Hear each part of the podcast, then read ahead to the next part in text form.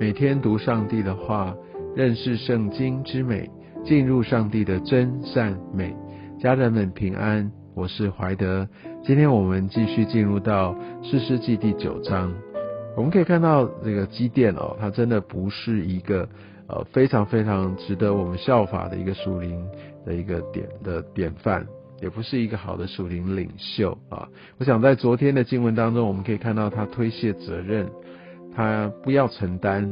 他不想管理，但是他却要这些贵重的这些的耳环、金饰，然后他铸成了一个以福德，这个不是属神的心意，但他透过这个以福德来传承哦他的权柄，好像这个以福德他可能就是有一些呃在灵里面的一些的能力，他们把它变成一个圣物。所以乃至于他反而让后面的以色列人就陷入这样的一个网络里面，他们只想追求好像可以从神的这样的一个呃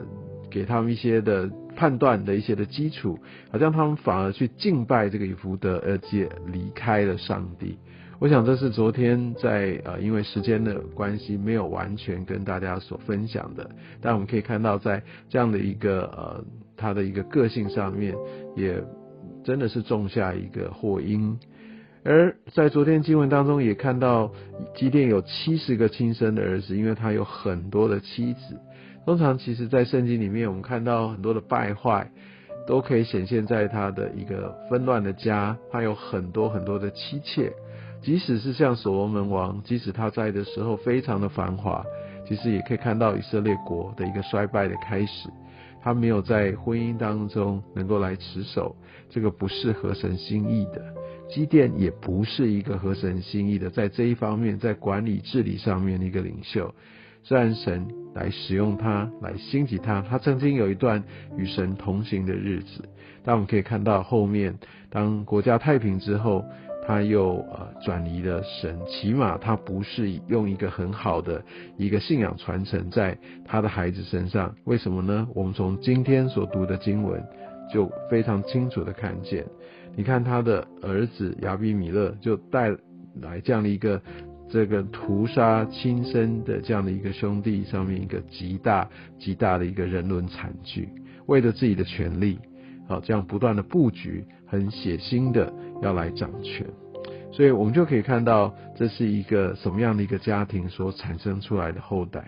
那在这方面，相信基基甸他在呃整个家庭的管理，在教导上面显然没有一个好的一个信仰传承，或者他自己就不是一个好的典范。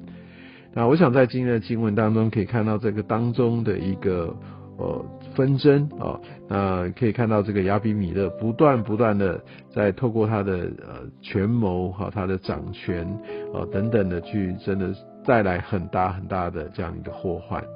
那即使在呃，我想在这个呃过程当中呃，可以看到他用这样的一个比喻啊，是特别就是当约坦哈想要来为自己。来那个讨一个公道的时候啊，那他们就就来讲这些哦，这个树哈，他们要高立为王的这样的一个例子。最后他选到的是那个荆棘哈，十四节种树对荆棘说，请你来做我们的王。那荆棘他就愿意来呃为王，你知道吗？咱们前面所说的，不管橄榄树、无花果树哈、葡萄树，他们都是结果的树哦，但他们都在尽自己的本分，他不会自立为王。但是呢，荆棘它是不结果的，而这个不结果的，它要出来自立为王，你就可以知道这是一个极大的一个反讽哦，在这上面。但即使如此，我们可以看到亚比米勒依然哦，可以透过他的这样的一个势力，还能够存留一阵子。然后从这个呃经文当中，哇，有各式各样的这样的一个纷争暗杀，哇，那真的是非常非常的呃。纷乱哦，真的在这样的一个呃属灵的氛围也好，政治的局势当中，你都我们都可以知道，这真的是以色列民他们现在最终。而我们可以看到，呃，虽然哦亚比米勒他好像不断的一个得胜啊，那他甚至就攻打好像都有有所斩获，但其实我们可以看到最后他的下场呢，当他。一路的攻，甚至到提贝斯，哈，他就攻取了那个城，而城中他好像就只剩下最后一个堡垒，一个坚固的楼。城里的众人，无论男女，都逃进楼里了，关上门，上了楼顶。感觉上他们已经绝望了。我想在这个时候，亚比米勒显然是洋洋得意啊，那所以他觉得胜利在握，那他就去攻打，挨近呃这个楼门，要用火焚烧。其实你知道，在攻城的时候，特别他们要往上攻，一个最大的一个忌讳是什么？就是离那个高的地方太近，其实那很容易被有一些的暗算，会有很多的这样的一些的可能性的埋伏等等。通常往上攻是最难的。但是你可以看到亚比米勒呢，他挨近楼门要用火焚烧，就可以知道他一个攻打的一个急切的心，或者是也有可能他觉得胜券在握，他就开始就不谨慎了，他就轻敌了，他把自己暴露在这样的一个危险当中。而我们可以看到，感觉上不断的，好像都可以取得胜利的亚比米勒，甚至要暗算他，都奈他无可奈何的亚比米勒，在这个时候，在五十三节，有一个妇人把一块上磨石抛在他的头上，就正当他把自己暴露在这个危险的这样的一个境地里，他毫不自觉，非常非常的志得意满吧，而这个时候。呃，他就失去了他的生命，因为那魔石从高处扔下来。但很特别的是，谁扔呢？不是大将军，而是一个妇女，又是一个在圣经里面，在当时的社会地位当中最低下的一个非常常常得胜的人，而他就被一个妇女，而且不是用武器，不是用兵器杀了他，只是把一块上魔石抛在他的头上，就打破了他的脑骨。所以我们就我们就可以看见，哇，这一切都是指有一个神他在背后掌权。所以五十六节讲的非常清楚，这一切都是来自于神。这样神报应亚比米勒向他父亲所行的恶，就是杀了弟兄七十个人的恶。所以从头到尾，我们在这边真正的确认了，这个杀了他弟兄的这些不是上帝的心意。而你看，世界人一切恶，神也都报应在他们的头上；他的儿子约坦的咒诅也都归到他们的身上。这是一个非常混乱的家庭。而我们可以看见，在这个经文当中，我们也知道，很多时候我们可以看到这些恶人他们所做的恶，也许在当下并没有看到一个历史的一个报应，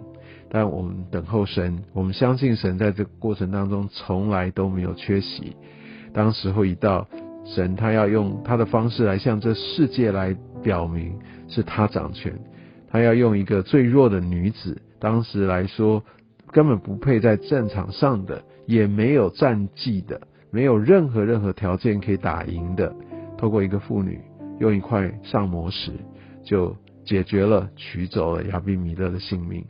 我想，当我们不断的在看到这样的一些的过程，呃。我相信神也要我们对他有一个敬畏的心，